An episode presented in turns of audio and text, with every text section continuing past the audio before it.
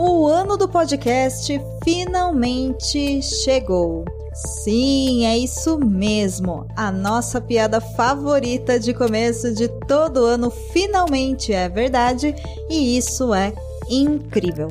E mais incrível ainda é quando a gente faz podcast com mais mulheres. É o seu caso? Prepare seu microfone e o seu programa. A campanha hashtag o podcast delas 2022 acontece em março e já estamos esperando por você. Inscreva seu programa em opodcastadelas.com.br barra campanha 2022, grave com elas e concorra a alguns prêmios bacanas que preparamos para você. Bora participar?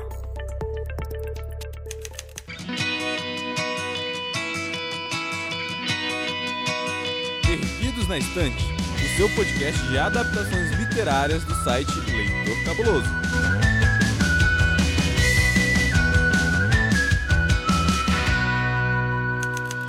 Começa agora a edição número 183 do Perdidos na Estante. Eu sou Domenica Mendes e hoje o nosso tema é levinho, é fofinho, é romântico. Nós vamos falar de uma série que é original da Netflix e que conta a história de três melhores amigas enfrentando a vida como ela é, mas de uma forma bem mais clean, bem mais colorida, bem mais cores quentes, bem mais borboletas passando por todos os cantos, sabe? Exatamente como a vida não é, eu sei. O nome da série é Doces Magnólias e ela é uma série para você assistir. Pode ser um dia ruim, porque você vai sair de lá com o seu coração bem quentinho. Mesmo nas piores situações, ali tudo fica simplesmente uma gracinha. E como a gente está em março e você sabe que a gente está participando da campanha hashtag o podcast delas 2022, eu chamei aqui a pessoa que me apresentou essa série, se eu não me engano, ano passado, quando saiu a primeira temporada. Ela não sabia que era baseada em livro, mas ela me conhece como poucas pessoas e achou que aquela série, por algum motivo, ia combinar comigo e eu confesso para vocês que ela estava certa. Bem-vinda ao Perdidos na Instante, senhorita Tata Finoto. Tudo bem? Oi, Tô. Olá, ouvintes, tudo bem? Eu olhei essa série e eu sabia que era uma coisa que tinha Dominic escrita nela inteira, assim. Tá falando que eu sou levinha, fofinha e romântica, gente. É isso. Pra quem te conhece, assim, na parte íntima da Domênica, sim. Tá vendo que a cultura de paz faz com as pessoas? A gente passa uma impressão de ser good vibe, sabe? Do, você é tipo um ursinho. Você, a, você apertava, você abraçava, você é a coisa mais fofa do mundo. Mas não significa que um urso não precisa mostrar as garras de vez em quando. Ah, é. Boa comparação, Tá, gostei. Mas eu gostei muito da série, muito obrigada pela indicação e obrigada por ter aceitado gravar aqui comigo sobre a série. Ai, obrigada pelo convite. É a primeira vez que você vem aqui, né, Tata? Eu acho que sim. Menina, como é que a gente não fez isso antes? Estamos erradas, porém agora estamos certas, porque você está aqui. eu tô tentando lembrar, mas eu acho que sim. a gente já gravou tanta coisa junto nesses seis anos, oito anos, alguma coisa desse jeito. Nesses muitos anos, quando o podcast ainda era gravado e entregue em pendrive na casa de cada ouvinte. Né? Quando a gente entregava podcast em fita cassete para as pessoas ouvirem. Exatamente, exatamente. Nessa época que você falava no final você rebobina para passar pro próximo, sabe? Uhum. pagar a multa se não rebobinar. Exatamente. Desde essa época a gente gravou muita coisa, mas eu tenho a impressão de que você nunca veio aqui pro Perdidos na Estante. Posso estar errada? Eu acho que talvez não, mas não sei. Ah, mas você é de casa, né? Você é de casa, é. então você já sabe, aqui está a poltrona, pega aí a sua bebida favorita, seu café, seu suco. Eu estou tomando um chá bem doce, em homenagem à série, inclusive. É, pura melo-melo. E Tata, para quem não te conhece, onde que a pessoa pode te encontrar? Conta aí bem brevemente sobre o seu podcast e as suas redes sociais pra galera te seguir aí. Eu sou do podcast Tributa DH, que você pode encontrar em qualquer lugar, arroba TributaDH, qualquer lugar vulgo Twitter e Instagram, que são as melhores e únicas redes. É o maior podcast de transtorno de déficit de atenção e hiperatividade. Ele não é mais o único em português do mundo, mas ele é o maior em português do mundo, porque agora surgiram alguns outros, assim, na rabeira, mas eu fui a primeira. Ei, uma mulher pioneira, dona de sua marca, que labuta pela representatividade através da podosfera brasileira, gente. Muito massa, muito massa mesmo. Gosto muito do projeto da Tatá. E suas redes pessoais, você também usa ainda ou não? Então, teoricamente eu uso, mas eu geralmente tô nas redes da Tributa DH. Mas você pode me encontrar em Tata com H underline Finoto com dois T's. Às vezes, de vez em quase nunca, eu apareço por elas, mas geralmente eu tô na tribo, porque dá muito trabalho. Eu fico, às vezes, em uma só, que é o tempo que eu tenho. Ai, eu que o diga, amiga. Um dia eu vou chegar nisso. Mas enquanto eu não chego, vocês podem ir lá seguir a Tatá lá, então, no Twitter ou no Instagram da tribo. Adiciona também o podcast dela, vai lá e coloca no seu agregador para seguir, conheça o trabalho dela, que é um trabalho educativo, informativo de muita qualidade, com muita responsabilidade, numa linguagem muito acessível para você entender o que, que é o TDAH e claro, né? Me segue aí nas redes sociais. Eu tô sempre no Twitter e no Instagram. Mais no Twitter esses dias, mas até esse episódio ao ar semana que vem eu vou estar tá mais no Instagram, eu acho, porque eu sou dessas que se contradiz cada vez que grava alguma coisa. Hum. então, eu estarei lá em arroba Domenica Mendes, falando sobre várias coisas, postando fotos de farofa e paçoca, os dois cães casters mais fofinhos e barulhentos e de orelhinhas planadoras que essa podosfera brasileira já viu, e também falando de podcast e dos meus trabalhos. Ao fundo vocês ouvem Paçoca, que não assistiu Doces Magnólios o suficiente para estar com o coração gelado. Por isso, bora então pro episódio. Doces Magnólias chegou à Netflix no meio da pandemia em maio de 2020 com 10 episódios. Na série acompanhamos as amigas Maddie, Ellie e Dana Sul lidando com suas vidas e se unindo para abrir o seu próprio spa. Pelo menos uma vez por semana, as doces magnólias se encontram para tomar margueritas e conversar sobre a vida. Tá.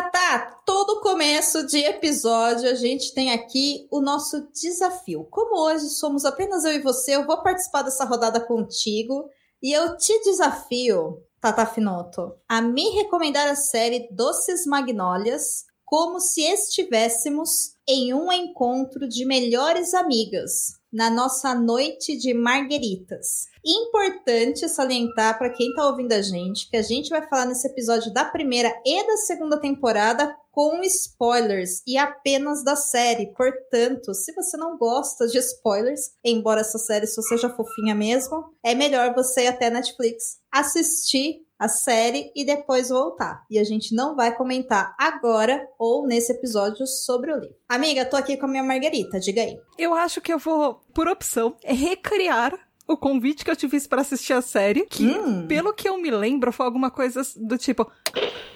Do, eu acabei de assistir uma série e ela é muito fofa e eu acho que você vai gostar muito. E ela lembra muito o Gilmore Girls que você gostava tanto e ela é fofa. E Domenica assiste. É isso. Chama Sweet Magnolias. assiste.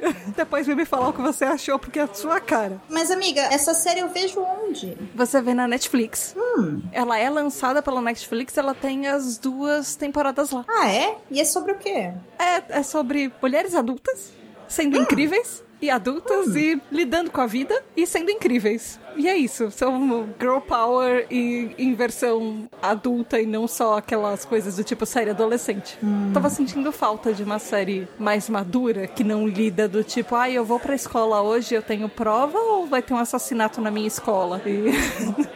Gente, as duas opções de ensino médio é difícil, né?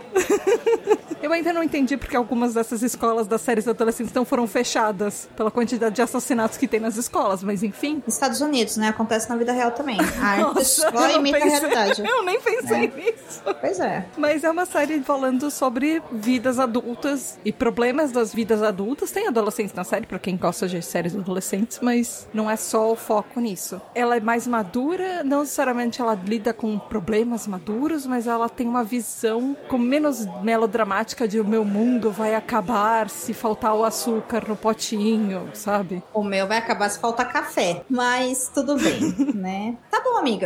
Vou dar um play aqui minha, na minha Netflix para assistir, então, já que você me recomenda, né? Ela é boa. Eu gosto bastante. Estou esperando, inclusive, as próximas temporadas. Ansiosamente. Hum. Então tá bom, vou assistir. Muito bem, foi mais ou menos isso, mas só foi a primeira parte mesmo, gente. Foi só até a parte do Gilmore Girls. O resto ela só falou agora. é. Tá, tá. Em linhas gerais, o que, que você acha da série? Quando você assistiu, o que, que você achou? Assim, eu gostei muito da série. Tem algumas coisas que são meio. Até hoje eu fico me questionando. Sim, mas ela é o tipo de série que é o que você falou na introdução, sabe? Você tá assistindo uma série pesada antes, ou e você quer, na sequência, assistir alguma coisa que você não vai ter problemas na vida, ou você tá numa situação meio, sei lá, você não tá bem, as coisas. Vivemos no Brasil desde, desde 2020, sabe? Eu achei que foi uma é ótima série para lançar no Brasil em 2020. Uhum. Se você vive no Brasil pandêmico, é uma ótima série para assistir em qualquer momento da sua vida, porque não é fácil. E é só pra relaxar. É só uma coisa que você vai ver, vai se distrair, você vai sair com o coração quentinho, vai ser uma coisa que vai te divertir e talvez até trazer um passo perspectivas, tipo, ah, eu gostaria de morar assim, ou, ah, eu e as minhas amigas precisamos conversar mais e ter noites de marguerita, sabe, pro bebê, uhum. só ir conversar e, e, jogar fofoca fora e coisa assim. É, eu concordo contigo também. Foi uma série que ela é muito soft love, né? É uma série sobre romance, mas Todo mundo sabe que eu falo que eu não gosto de romance, sabe? Romantismo, mas é uma série que fala muito sobre relações. E quando eu fui assistir, a partir da sua recomendação, eu nem assisti o trailer, nada, sabe? Já fui lá, sentei na frente da televisão, dei o play e já fiquei bem surpresa porque abre a série falando de um divórcio de uma dessas três amigas, né? Esse é o piloto. Uhum. Uma delas tá se divorciando e imediatamente as outras duas já estão ali super sendo presentes. E eu acho muito maravilhoso porque a gente nunca viu essas mulheres antes e logo no piloto você já sente todo o carinho, lealdade, companheirismo companheirismo, segurança que elas têm umas com as outras, que Cara, isso a gente só consegue na base realmente de relações que a gente constrói durante a vida, né? uhum. né? Não tem peso. Eu achei muito legal. E eu fiquei com medo, porque eu falei, ai meu Deus do céu, vai ser uma série sobre essa mulher que se divorcia, vai ser um drama, sabe? Eu falei, não, confia, porque a Tatá recomendou. Aí, mesmo essa situação toda, eu acho que não só o divórcio, mas a gente vai comentar aqui, né, no episódio sobre vários arcos. Eu acho que a série em si, ela coloca vários problemas da vida adulta, como você disse lá na parte da sinopse criativa mas mostra soluções bonitinhas sabe? Mostra Sim. que é possível solucionar. Não é que o problema desaparece, é que as pessoas aprendem a lidar com ele. Talvez por isso que você tenha lembrado é, de mim, sabe? Mas sabe outra coisa? Eu acho que ah, hum, tanto na primeira quanto na segunda temporada, por mais que tenha, que comece em cima desse drama de tem uma mulher que ela tem três filhos e ela tá se divorciando porque o o marido meteu um par de chifre nela com uma colega de trabalho mais nova, que tinha metade da idade dela, e ainda não colocou camisinha e a outra tá grávida. Uhum. Apesar disso tudo, tanto na primeira quanto na segunda temporada, não tem aquele negócio de mulheres competindo para ficar com um homem. Não. Os homens estão lá, eles têm as vidas deles, as mulheres estão lá, elas têm as vidas delas, e a série não gira em torno dos caras da série. Nem um pouco. Eles estão lá e eles são parte, como, sei lá, as pessoas que estão na nossa vida, os caras que estão na nossa vida também fazem parte, mas elas são muito mais do que isso. Todas as personagens femininas têm ambição, têm aspiração, têm uma profissão. Elas têm outros problemas que não se resumem a, poxa, ele me deu um fora. Não, é do tipo, ele me deu um fora, mas isso, isso, isso tá acontecendo na minha vida também e eu tenho que aparar essas pontas por ali também. Sim, e eu acho que inclusive isso que você citou, né, dos homens não serem a coisa mais importante da vida dessas mulheres acontece inclusive no núcleo adolescente da série, porque uma das três protagonistas tem três filhos, que são dois adolescentes e uma criança, que é a Mad, né? Que é essa mulher que você citou, que o marido traiu ela e agora ela tá se divorciando. Uma de suas amigas tem uma outra filha. Mesmo no núcleo deles, os caras, os meninos ali, eles não são a coisa mais importante da vida dessas meninas. E a gente vê isso em situações muito comuns, como, por exemplo, no arco do Tyler, quando ele tá namorando a Cici e ele começa a desenvolver uns ciúmes da Anne, que é a filha da Dana Sul, a Cici simplesmente olha para ele e fala: cansei, tô indo embora, e ela segue a vida dela e não tem um grande drama, sabe? Ela não tá comendo sorvete no sofá, sabe? Uhum. Ou parando de trabalhar ou abandonando sonhos, né? Claro que ela fica triste e tem ali um certo tratamento, um certo cuidado na série, mas o mundo dela não acabou, sabe, por causa disso. Então, realmente é uma coisa pra gente, né, olhar com respeito, porque é algo diferente do que a gente encontra em séries de romance, porque todas elas também têm romances nessa série, né? É uma série Sim. sobre relações com seus parceiros, né, querendo ou não. E, nossa, eu gosto muito das personagens. Assim, eu tenho um ponto, ela foi lançada no começo de 2020, e aí eu assisti aquela cena e eu olhei pro Andrei, que é meu namorado, e, Domênica, eu quero te fazer justamente essa pergunta. Você, que é uma pessoa que morou na cidade, a cidade tem duas ruas principais, enfim, é uma cidade minúscula. Você morou nela a sua vida inteira. Você conhece, sei lá, a quinta geração do cachorro da sua vizinha. Você conhece todo mundo da sua cidade. Se você tem um problema na pia da sua cozinha, e você sabe, sei lá, chama o carteiro pelo nome, você chama o encanador pelo nome, você sabe quem escreveu a matéria do jornal que, e quem é o jornaleiro que tá te vendendo aquele jornal, quem você vai chamar para consertar a sua pia? O cara mais bonito da cidade, né? É óbvio que é o ex-jogador jogador de beisebol profissional, porque. Lógico. Quem disse que encanador, sabe? É você precisa ter um concurso do atleta de uma camisa molhada na sua cozinha. Claro. E amiga, nessa cidade todo mundo sabe que não tem encanador. Você falou que tinha um carteiro, você falou que tem alguém que tem um cachorro que teve cinco gerações de filhotes, você falou várias coisas. Você não disse que tinha um encanador. Ah, o encanador devia estar de férias. É isso. E foi pra cidade grande visitar a família. Uhum. É isso. uma série que ela poderia muito dar errado, sabe? ela é muito cafona, ela é muito cafona, gente. Tem umas, umas cenas muito cafonas, é assim, de é relacionamento. Clichê. Ela é clichê, exatamente. Ela é clichê, mas ao mesmo tempo é um clichê gostosinho de assistir, sabe? Porque eu acho que eles medem bem a carga dramática com as cenas clichês. Tanto que para mim, assim, o arco da Mad lidando com o divórcio, com a relação com os filhos, depois com o empreendimento que as três amigas, né, constroem, porque a gente não citou, mas a série se chama Sweet Magnolias ou Doces Magnolias, porque elas abrem um spa numa casa antiga, né, que era da propriedade de uma senhora que foi muito importante para uhum. elas quando elas eram crianças. É. E elas fazem isso, cada uma delas dá aquilo que pode justamente para ajudar a Mad nesse momento onde ela vai, enfim, após o divórcio ter que se ocupar e lidar com a vida. E elas fazem essa reforma nesse lugar, abrem esse spa e ela vira gerente desse lugar. Então as três também trabalham juntas ali nesse spa, né? Enfim, uhum. embora a Dana Sul ela tenha o seu próprio restaurante, né? Que ela é uma cozinheira e a Ellen é uma advogada de sucesso. É. Maravilhosa, por sinal. E eles explicam na segunda temporada, porque a cidade conhecia o trio como Magnólias. Uhum. Porque quando elas brigavam, quando elas eram criancinhas, elas faziam uma flor, uma magnólia em papel machê, em, em dobradura, origami, sei lá, alguma coisa assim, e davam pra uma pra outra com um pedido de desculpas e um daqueles bem antigos braceletinhos, aquelas pulseirinhas com elástico dentro que era feita com um balinho em volta. Com doce. É. Isso. E aí é para adoçar a vida e significa de vamos dar uma trégua à nossa briga, né? Então, é bonitinho nesse nível, gente, a série, assim. É fofinha. Fofinha de tudo. Apesar do final em aberto na primeira temporada, Doces Magnolias só conseguiu sua renovação para a segunda temporada dois meses após o seu lançamento. Quando esse episódio foi gravado e lançado, a Netflix ainda não havia garantido a renovação para a terceira temporada.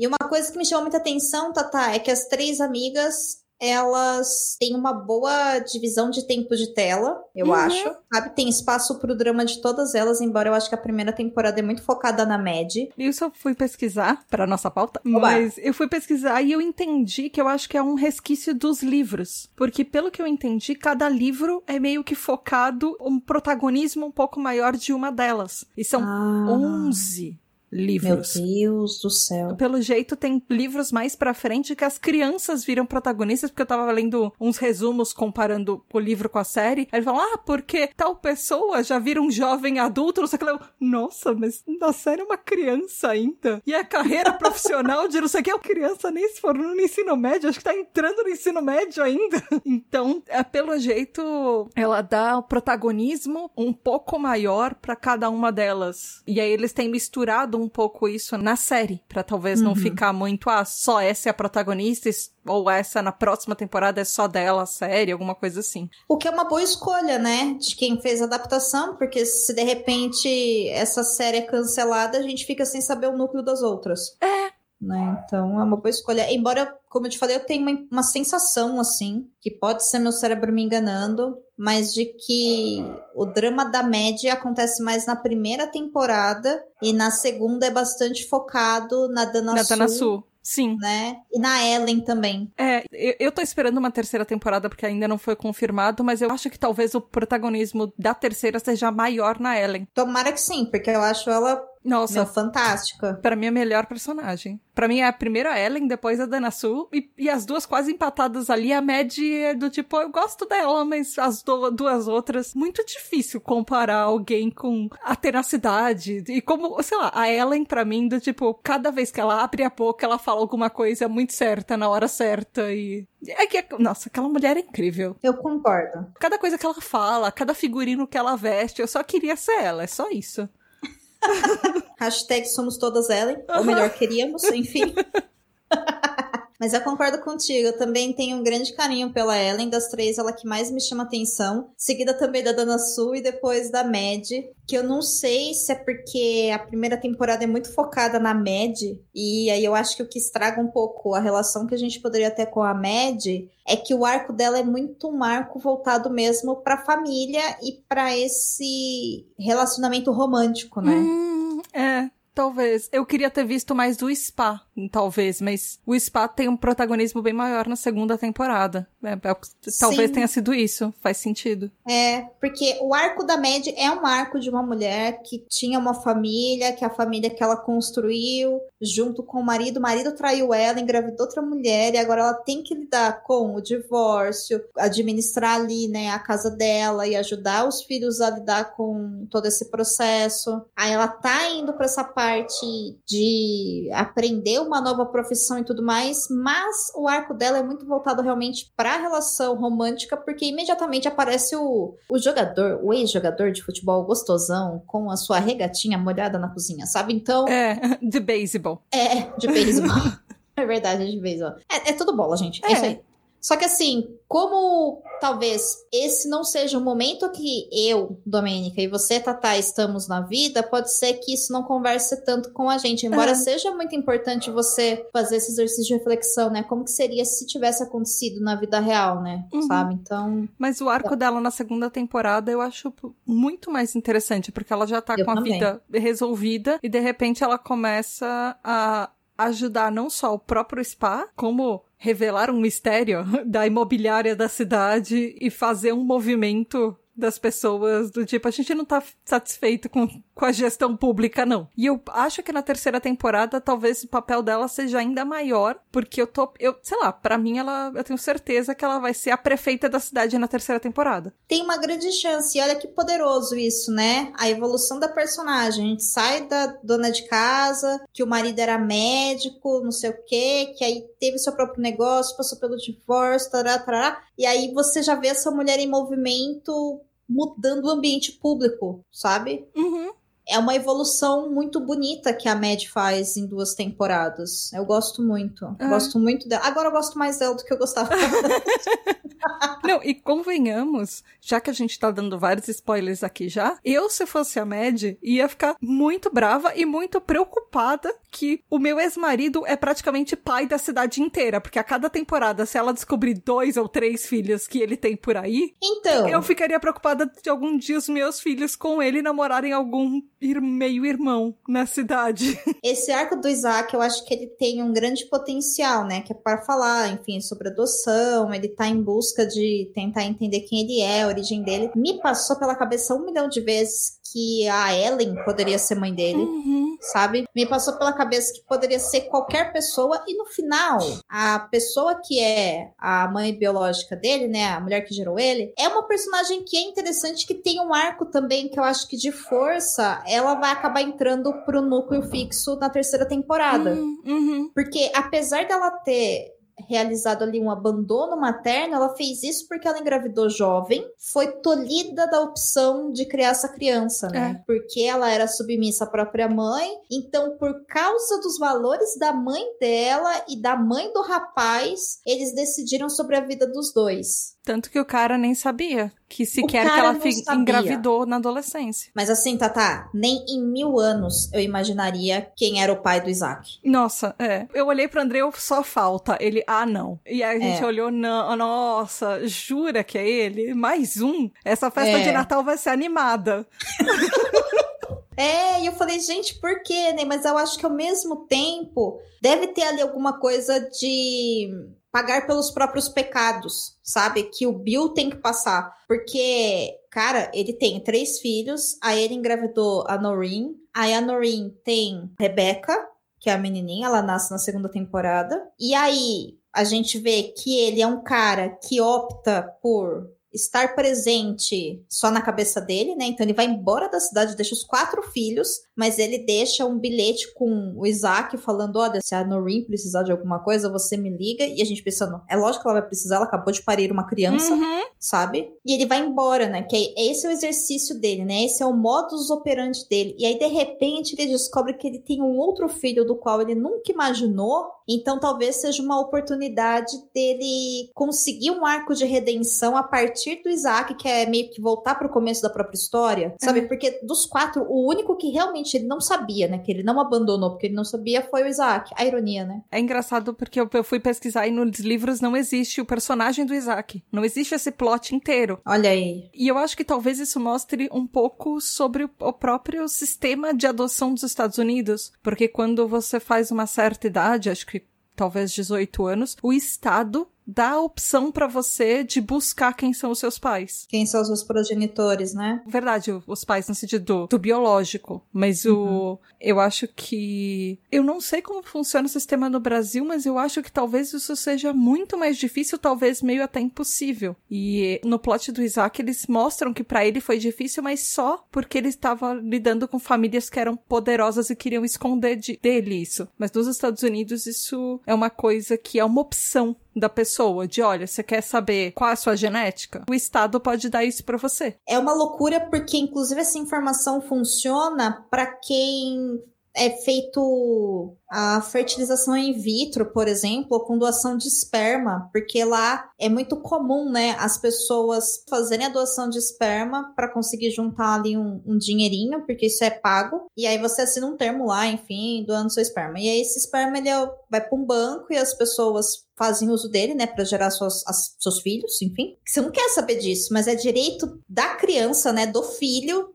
saber quem é, né, o seu progenitor, justamente, eu imagino, né, porque eles têm muito essa questão da cultura da genética, né, hum. sabe, de você precisa saber quem são seus pais, porque você vai puxar aquelas habilidades geneticamente dos seus pais, então se você tem um mestrado em determinada área, um doutorado, se você tem um relacionamento com um atleta, eles entendem que provavelmente a geração seguinte vai ter chances de ter essas é. habilidades. Sabe, sabe essa maluquice que não faz sentido nenhum? Para mim, isso não faz sentido nenhum. Eu já vi isso muito com. E vai ser horrível que eu vou falar agora, mas eu já vi isso com animal. Sim. Teve uma época que eu trabalhei é, com associação de cavalo e as pessoas doavam os espermas dos cavalos por mais de meio milhão de reais na época. Gente do céu, ninguém tem um cavalinho aí no quintal, não. Alô, galera da fazenda. Atualmente deve estar muito mais de um milhão, mas enfim. Eles faziam um leilão assim. Do tipo, ah, esse é o cavalo campeão de não sei o que lá, da linhagem não sei o que lá, que veio de não sei o que lá. Tá aqui o esperma, você vai leiloar por sei lá quantos milhões e esperando que venham campeão no próximo, mas são pessoas, sabe? Não tem nada a ver, mas enfim, sei lá. É, mas é a cultura deles, né? Eu entendo isso para pensar em predisposição genética para doenças e alguns casos de saúde na verdade, sabe? Como Mas... se eles tivessem acesso a poder fazer esses exames com facilidade, né? Como nós temos no SUS, né? É, exato. Então, assim, é só preconceito mesmo, amiga, sabe? É, é só a galera colonizadora que foi colonizada achando que é europeia, assim, sabe? Tipo, é só isso, assim, não se iluda. Não é, é só eles acharem nenhum. que eles estão no Canadá, que tem saúde pública ali do lado, né? Mas enfim. É, sabe? Nem saúde pública aquele povo tem, sabe? Fica fica querendo. Ai, gente, pelo Deus, enfim. É só capitalismo e preconceito mesmo, não é nada além disso. Essa do esperma eu não sabia, mas eu sabia da adoção, que é um direito da, da pessoa. Mas do esperma eu realmente não sabia. Também é. Inclusive, eu acho que isso é uma lei recente, tá? Até um tempo atrás não podia e recentemente foi aprovado que essas pessoas teriam direito. Eu lembro disso porque eu tive uma conversa com o Baço sobre isso e ele falou assim: já pensou que maluquice, meu? Sabe? Você com 17 anos faz uma adoção Sim, de esperma e depois quando você tá com 50 bate um maluco na tua casa falando sou seu filho? Você falou, não é não, sabe? E é isso, né? É, é isso. eu tava pensando nisso, mas, né? É. Vai impactar a vida de todo mundo, né? Vai impactar a vida de todo mundo. E talvez a gente veja um pouco isso nas próximas temporadas por causa de outra personagem, por causa da Ellen. Hum. Que a Ellen é a personagem que quer desesperadamente ter um filho porque das três amigas ela é a que não tem filhos. Sim. E ela tava namorando na primeira temporada. Na verdade, ela tava solteira no começo da primeira temporada. Aí o casinho da adolescência dela, que morava em outro lugar, voltou pra cidade por causa do velório da tia, qualquer coisa assim. Não lembro por que, que ele voltou, mas enfim, não, ele voltou. O velório da tia é na segunda temporada. Ah, é. Ele é sobrinho da Frances, é, que é a é dona da pousada lá. Isso, que tava vendendo a que vendeu a casa, que deu a casa pras Magnólias, verdade. Isso. Aí eles voltam acende a chama do namoro adolescente de novo. Conhecido como fogo no rabo. Exato. Ah. Vocês chamam de amor, eu chamo de fogo no rabo. É isso aí. Domênica, você nunca teve fogo no rabo? Claro que sim, é por isso que eu digo, é fogo no rabo. É isso aí. Todos já tivemos. Se você não teve, você terá. E aí eu lembro que eles, ela e o casinho voltaram, até que ela falou: Olha, eu tô na idade, eu quero ser mãe. Pra mim é agora ou nunca. Ele falou: Tô fora. Tchau. Pra falou, mim é valeu. Nunca. É. e aí ele termina com ela e aí ela fica solteira de novo. Aí na segunda temporada ela começa a ficar mais próxima de um outro cara que eu gosto muito daquele personagem. É o sous-chefe da Dana, da Dana Sul. Isso, o Eric. Nossa, ele é fantástico. Maravilhoso. Que cara. Eu queria tomar um café com o Eric, é. sabe? Queria ser amiga dele. Parece um cara muito gente boa, ele é muito gentil, né? Ele é muito. muito e ele bacana. e a Ellen combinam muito, porque ela é Sim. sensata, ele é sensato. Eles são duas pessoas que, assim, não teriam nem motivos para, por exemplo, discutir ou brigar. Eles só param, conversam como dois adultos e se entendem.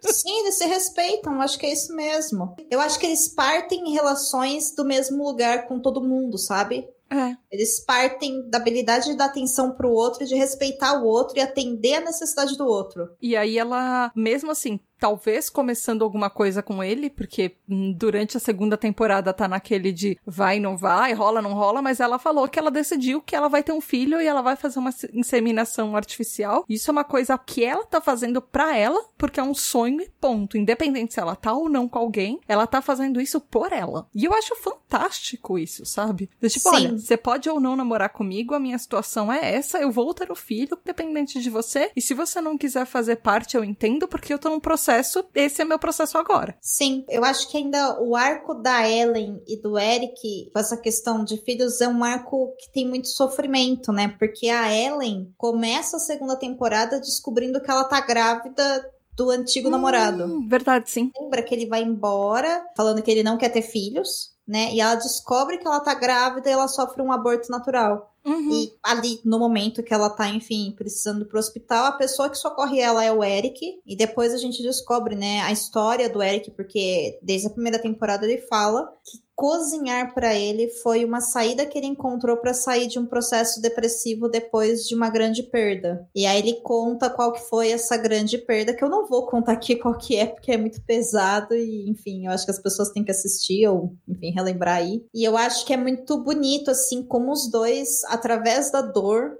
sabe? Eles uhum. acabam também descobrindo formas, não é de esquecer a dor, mas é de lidar com a dor e a partir dela fazer algo para continuar vivendo, sabe? Eu acho que isso é muito é muito vida real, é muito bonito, é o que a gente faz na vida real quando a gente tá passando por uma situação de luto. É, sabe? É então... É encontrar alguém que te entende e passou mais ou menos pelo aquilo que você tá passando. É, eu não acho que todas as vezes a gente encontra alguém que passou por aquilo que a gente tá passando, mas eu acho que que é possível, dentro ali do tempo de cada pessoa, a gente tentar construir algo com a gente. É isso que o Eric faz, né? Que ele começa a cozinhar para conseguir sair desse processo e ele descobre que ele é bom nisso e ele se mantém nesse movimento, inclusive, porque eu acho que é uma forma dele lidar com a própria dor uhum. sabe? Do que aconteceu no passado dele. E aí, quando ele encontra a Ellen e os dois começam naquele grande flerte que você fala: Meu Deus do céu, dá para vocês ficarem? Eu posso ficar no meio se vocês quiserem, né?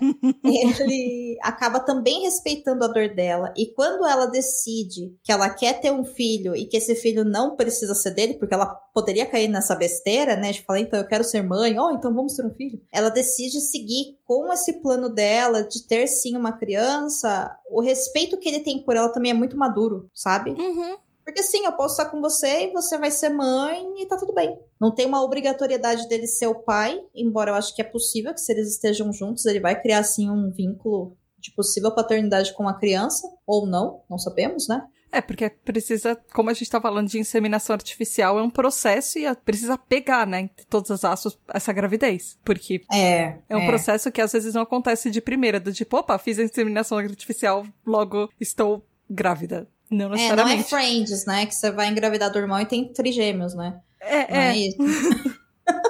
não é isso, né? Às vezes é um processo de muitas perdas e enfim. É que eu acho que a série também não vai explorar muitas dores, porque é. eles não exploram, né? Mas eu acho muito bonito ele respeitar a decisão dela, como você disse, né? E tá ali apoiando ela enquanto mulher que tomou uma decisão com a própria vida, sabe? Uhum. Isso é muito poderoso. A única coisa que me incomoda no arco dos dois, Tatá, é que é um casal que, caramba, sério mesmo que tinha que colocar um casal negro junto, sabe? Ah, é. Eu fiquei um pouco assim, porque, poxa, tipo, tem pouquíssimas pessoas negras na cidade e tá certo que isso se passa na Carolina do Sul, se eu não me engano, que já é um estado que tem problemas históricos, mas eles pegam meio que, tipo, menos de meia dúzia de personagens negros na série e elas Sim. fazem meio que um link quase com todos eles. Já que é uma série sobre relacionamentos, por que, que não tem relacionamentos interraciais? É. Porque não fala sobre problemas, entendeu? Não, a gente, eu acho que a gente tem muito conteúdo e tem que ter muito conteúdo falando dos problemas do mundo e o racismo com certeza é um deles. Acho importante séries que falam sobre isso, que abordam isso.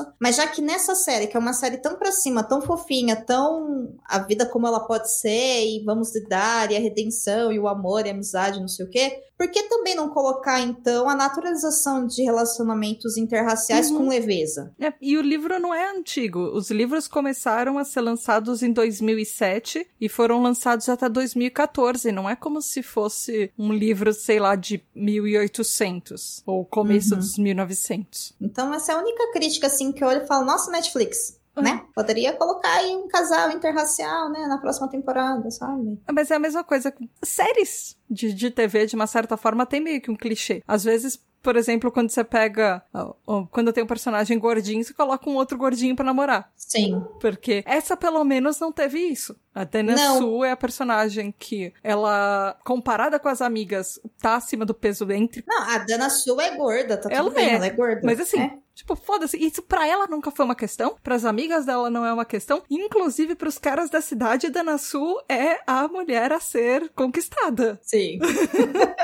Maravilhosa. Dona Su Elas pelo menos não fizeram isso. Do tipo, ah, ela é a personagem gordinha, vamos colocar o gordinho pra namorar com a gordinha. Como eles fizeram com, ah, vamos colocar o cara negro pra namorar com a mulher negra. Mas uhum. eu gosto Sim. tanto do casal da Ellen. Como... Eu também gosto. Por isso que eu falo assim, me incomoda a questão racial, mas ao mesmo tempo Ellen merecia o Eric, sabe? Ah, sim, sim.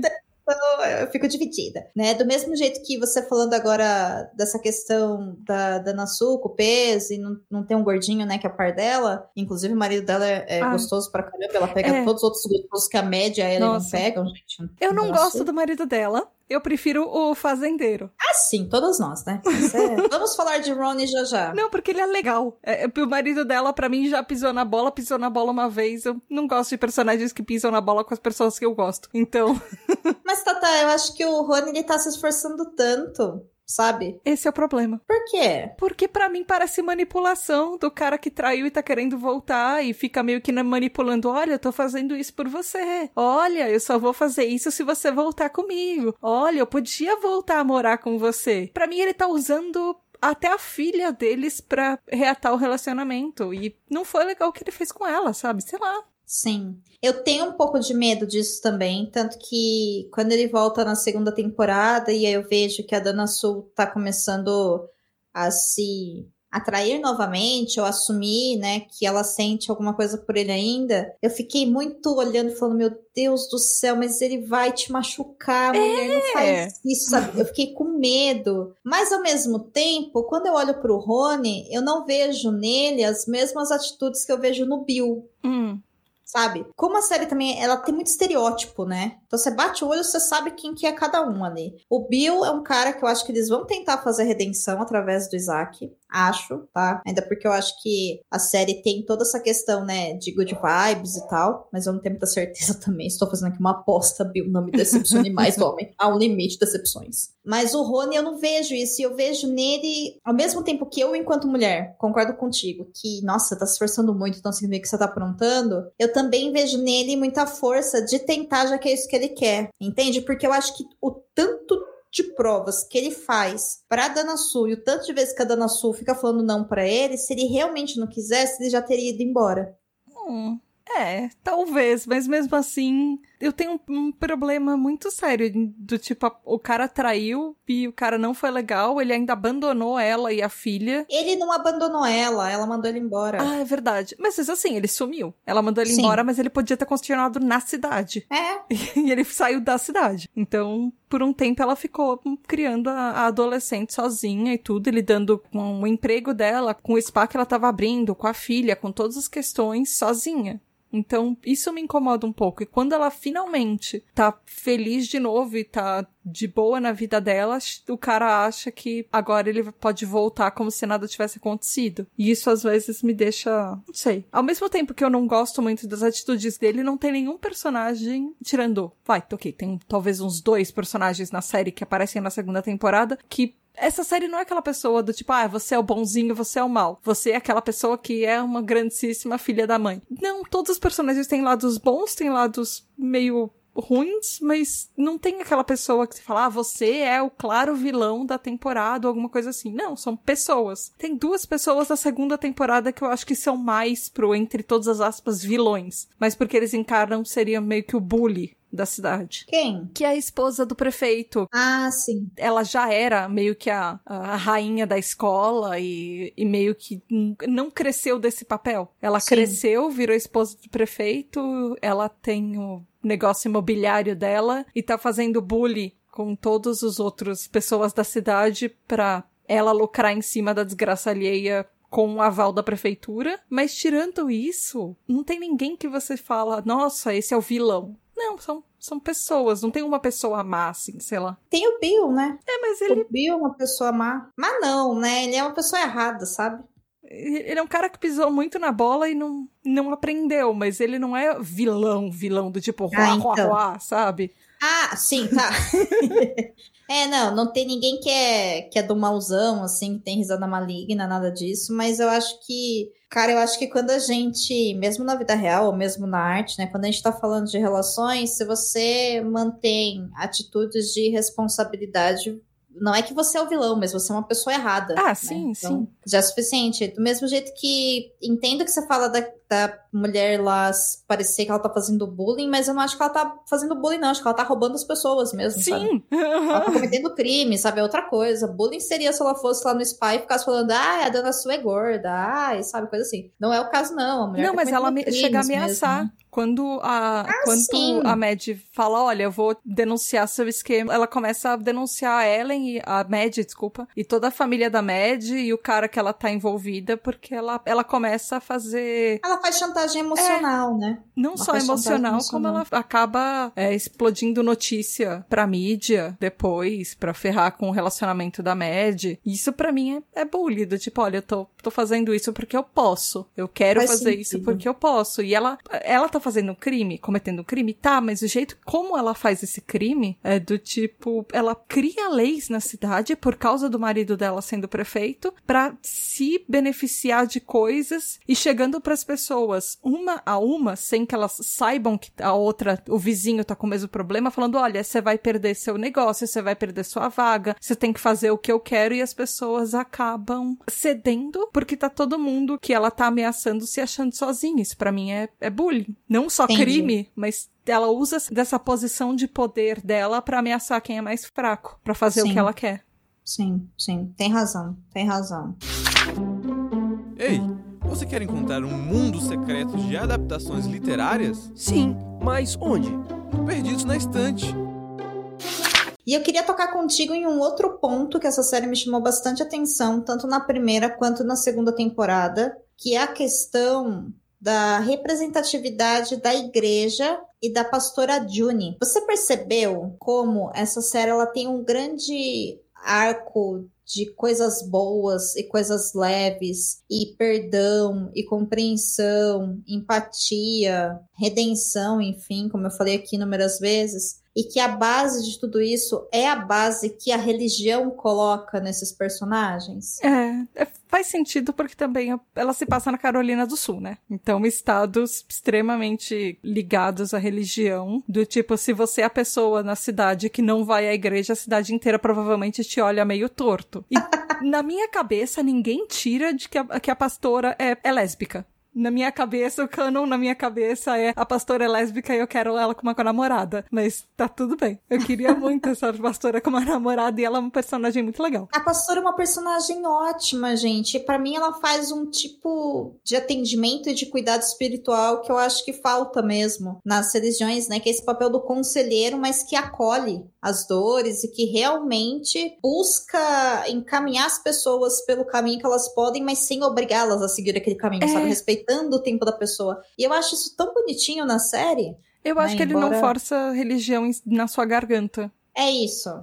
É isso. É respeitoso, né? Tá ali o tempo todo. O tempo todo que acontece alguma coisa que precisa ser resolvido por algum tipo de autoridade é feita através dessa autoridade espiritual, que é a pastora June, mas não é- ela não obriga, né? Ela acolhe. É. Eu achei muito tocante, assim. Eu gostei bastante. E ao mesmo June. tempo que tem a pastora, eles não colocam pra ela resolver todos os problemas da cidade emocionais, por exemplo. Eles não levam, por exemplo, o divórcio pra ela resolver falando que eles têm que ficar juntos. E quando Uhum. os- o- um dos adolescentes, acho que é o Kyle, o moleque do meio. Ele chama o psicólogo. Porque tem um psicólogo na cidade e ninguém vai falar pra pastora resolver o problema da criança. Então, isso Sim. eu achei muito legal. Chamam um psicólogo pra resolver problemas que os psicólogos resolvem. Do tipo, ok, tem a, a igreja, ela resolve algumas coisas, você pode se consultar quando você quer tirar, sei lá, alguma dúvida, desabafar, qualquer coisa assim, mas existe um profissional que tá ali pra isso, que tem formação, que tem que a carreira dele é resolver esse tipo de questão e são duas coisas separadas e uma não fica brigando com a outra. Sim. É por isso que eu falo, né? É uma série muito gostosinha, muito bonitinha.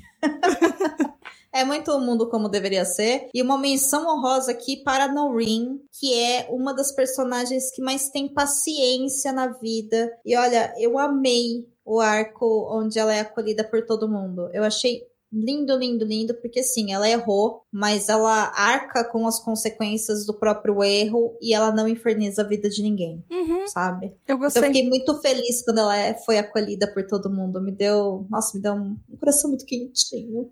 Eu, eu gostei muito disso. Eu só fiquei meio assim porque eu não tinha reconhecido quem era. Para mim, assim, atriz nova eu não conheço, nunca vi antes. E aí eu sempre eu assisto as coisas depois eu vou consultar no IMDB. E aí, hum. fazendo a pauta, eu descobri quem ela é. Eu falei, não! E agora. Meu Deus, quem ela é? E agora eu tô meio em conflito, assim, porque eu gosto da personagem, mas eu não gosto muito da pessoa. Porque ela é interpretada pela Jamie Lee Spears a irmã da Britney Spears que ficou de sanguessuga na fortuna da irmã, apoiando todo o processo do pai em cima da Britney Spears, mas enfim. Cara, você sabe que agora que você falou aquela irmã da Britney Spears, completamente off-topic, mas é isso aí, estamos aqui para isso. Eu olhava para essa mulher e eu vi assim, gente, essa mulher me lembra alguém, lembra mas alguém. quem, mas quem? Britney Spears, né? Do mesmo jeito que eu tive essa mesma sensação assistindo Succession, eu não sei se você assistiu já, Acho que não. HBO, e tem um cara que eu olhava para ele e falei assim, gente, eu conheço esse cara, e o Rodrigo, eu conheço esse cara, e aí a gente foi descobrir que ele é irmão do Macaulay Culkin. Ah! E aí, quando, assim, agora, do mesmo jeito que eu olho pro cara e vejo Macaulay Culkin, agora eu vou olhar para essa mulher e vou ver a Britney Spears, sabe? Mas tudo bem também. Teremos uma grande geração olhando para esses atores e atrizes e vendo eles nesses personagens e a nossa geração, né, vendo os seus irmãos, né, que são as pessoas que a gente conheceu na época, enfim, que eles estavam no auge do sucesso. É que para mim o problema dela é completamente outro que assim, são Sim. problemas para tribunais, mas agora que eu descobri, eu nossa, ok, posso gostar da série e da personagem, posso não gostar da pessoa. Sim, posso inclusive reconhecer que ela fez um bom trabalho, né? Porque esse é o trabalho dela, não quer dizer que eu gosto de você, né? Uhum. tá tudo bem, tá?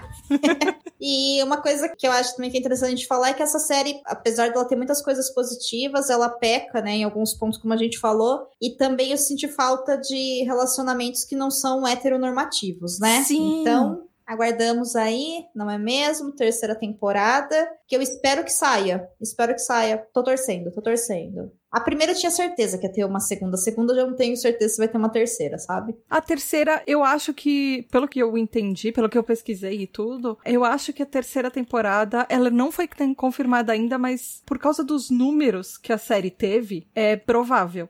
Ela é bem provável, porque ela teve uma audiência bem grande. Na segunda temporada, ela foi lançada em fevereiro de 2022. E aí eles fizeram uma audiência entre é, 30 de janeiro, que ela foi lançada em fevereiro, e 6 de março, mais ou menos um mês. Nos primeiros de 30 dias no, na Netflix, ela alcançou 161 milhões de horas vistas globalmente. Uau! E aí a primeira temporada foi 21, 21,64 milhões de horas vistas na da primeira temporada. Olha aí. Isso antes da segunda temporada ser lançada, isso em 2022. Tá. Num tá. mês antes da segunda temporada ser lançada, a segunda temporada engatilhou as pessoas assistirem a primeira porque não conheciam a série, para acompanhar as duas juntas. Que legal. Então, existe uma, uma possibilidade muito grande dela ser, dela ser renovada, porque até agora, pelo menos em começo de 2022, que a gente tá gravando, março de 2022, ela já é um dos maiores sucessos desse ano da Netflix. Inclusive, a segunda temporada demorou dois meses da primeira para eles confirmarem que ia acontecer. Então, essa série, por algum motivo, demora mesmo para eles ah. confirmarem a renovação, né? Então. É, dois meses para renovar, dois anos para fazer, né? Aparentemente. É, mas aí teve o fator da pandemia, né, ah, amiga? É, verdade. Não, justo. Tem isso, esqueci. É, ela foi feita pré-pandemia, ela foi lançada na pandemia, mas a segunda foi gravada toda durante a pandemia. É que eu tô acostumada com série da Netflix que é renovada e depois de dois anos você vê uma independente antes da pandemia já era assim. Tipo Stranger Things, beijo, né? Isso Exato. Aí. Stranger Things, a cada temporada as crianças daqui a pouco estão se formando na faculdade. Então, Estão saindo do pós-doc e estão ainda tentando lidar com o Demogorgon, é isso aí. É. Muito bem, ouvinte. Foi um grande prazer fazer esse episódio para vocês. Esse episódio delicioso foi graças a ela. Tata, obrigada, amiga, por você ter vindo até aqui falar dessa série comigo. Espero que você tenha gostado. Ai, eu amei. Me chama para assistir mais séries. Mas foi você que me chamou. eu sei, mas sabe o que eu tava pensando? Um dia a gente podia fazer um esquema de assistir séries juntas. Eu, você, o Andrei e o Baço, assim, numa call. A gente pode tentar. Vamos, vamos. Eu vamos. já fiz isso. Funciona. Meu, cinco anos de relacionamento à distância, o André e eu, a gente namorava assistindo série à distância. Funciona, tá? Dá um pouquinho de trabalho, mas funciona. Então vamos fazer isso. Enquanto a gente não faz isso, relembra o pessoal das suas redes sociais, onde que eles encontram Twitter e o Instagram da tribo? Então, me encontrei lá no arroba tributadh e também tô em todas as players de podcast, então Spotify, Deezer, Google Podcast, Apple Podcast, Castbox, blá blá blá blá blá, enfim, é isso. E onde você não encontrar o podcast da Tatá, assim como Perdidos na Estante, você pode pegar o feed RSS e colocar nesse agregador para que mais pessoas o encontrem. E obviamente, né, gente, vá lá no seu agregador favorito, que pode ser também o Spotify, dê lá as suas notinhas, as suas estrelinhas, porque essa é a forma que a gente consegue utilizar o algoritmo a nosso favor, para a gente não ser soterrado Nossa, pelos sim. podcasts de alto engajamento, né, feito pelas grandes empresas e tudo mais. Então, vai lá avaliar tanto o Tribo TDAH quanto o Perdidos na Estante no seu agregador. E se você utilizar o Apple Connect Podcasts, você pode deixar um comentário pra gente, assim como no Castbox também. E aí, de tempos em tempos, a gente dá uma zoiadinha lá e responde. Sim. E se você é uma marca, patrocine a Perdidos na Estante. Pra falar de mais Sim. séries, de repente. Se você é uma marca, se você, né? Alô, Netflix? né? Se quiser patrocinar a gente, a gente faz um conteúdo legal, só voltado pra quem gosta de adaptações literárias. Eu acho que é o único podcast no Brasil que fala só disso. Se não for o único, vocês já começaram como, nossa, desde o do cabuloso, assim, uma herança de ser talvez o primeiro. Então, 12 anos de programa a gente É. completou já. então, gente, é isso, né? Patrocinem o Perdidos na Estante, marcas patrocinem o Tributo DH, patrocinem podcasts que são feitas por pessoas reais com as ferramentas que elas têm às mãos. sim. Com relação a mim, vocês me encontram lá no Twitter e no Instagram em Domenica Underline Mendes. O Perdidos na Estante vai ficando por aqui. A gente volta na próxima quinta-feira para fazer a finalização com um episódio especial. Daquele jeitinho que vocês gostam, bem levinho, de indicação. Tô contando um segredo, hein? Diretamente aí no seu feed, também participante da campanha, hashtag podcast é delas. Então, eu aguardo vocês na semana que vem. Muito obrigada pela sua audiência, pelo seu download. Compartilhe esse episódio, coloca ele no pendrive e leva pra todo mundo. Tô brincando, manda link, gente, agora é moderno. Não faça download, manda o link pra pessoa, porque a gente precisa desses números aonde elas estão ouvindo. Sim, sim, manda o link, não precisa pôr no pendrive, manda o link pra pessoa pelo zap. É isso aí. Tá, tá. Vamos nessa então, amiga. Um Bora. beijo. Beijo. Beijo da Tata. Tchau. Contribua para novos episódios do Perdidos na Estante em catarse.me barra leitor underline cabuloso ou no PicPay. Se você é das redes sociais, nos encontre em twitter.com barra perdidosestante e instagram.com barra perdidosnaestantepod. Você acaba de ouvir o podcast Perdidos na Estante. Apresentação: Domênica Mendes e Tata Finoto. Pauta: Domênica Mendes. Assistente: Leonardo Tremesquim. Edição: Ace Barros. Agora é aquele momento gostoso onde a gente agradece a cada uma das pessoas que nos apoiam todos os meses. Então, muito obrigada a você pelas suas moedinhas, pelos seus dinheirinhos, pelos seus dinheirões. Especialmente muito obrigada a você, Airechu.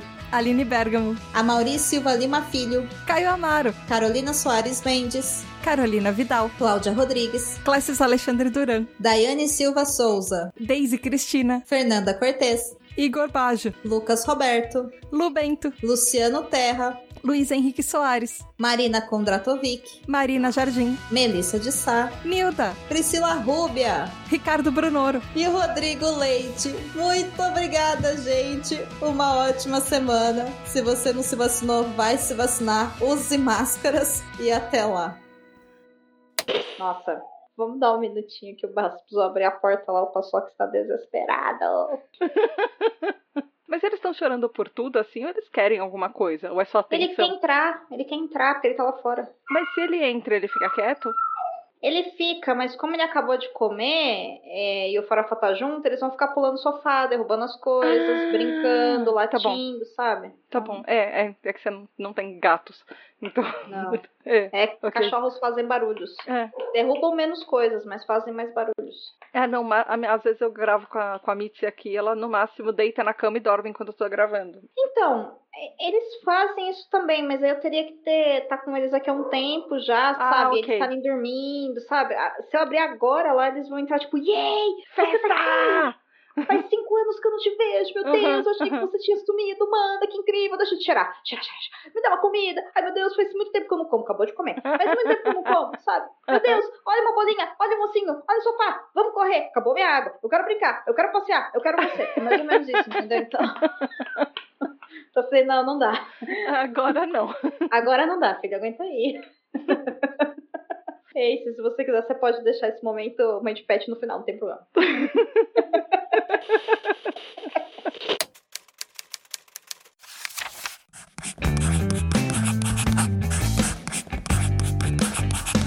Esse podcast faz parte do site Leitor Cabuloso. Conheça nossos conteúdos em www.leitorcabuloso.com.br.